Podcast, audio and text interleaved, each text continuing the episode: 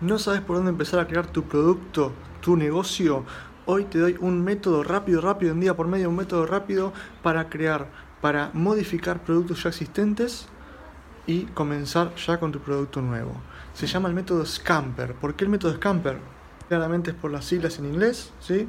La S de sustituir, sustituir cosas, elementos, eh, sustituir algo, diferenciarlo, poner algo diferente a lo que había para hacer una modificación, ¿sí? La C, la C es de combinar, ¿sí? Combinar productos, combinar elementos, combinar ideas.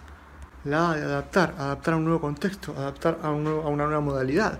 La M de modificar, ¿sí? modificar algo, ir haciendo modificaciones para actualizarlo. La P de poner otros usos, ¿sí? dar otro uso a ese mismo producto. ¿sí?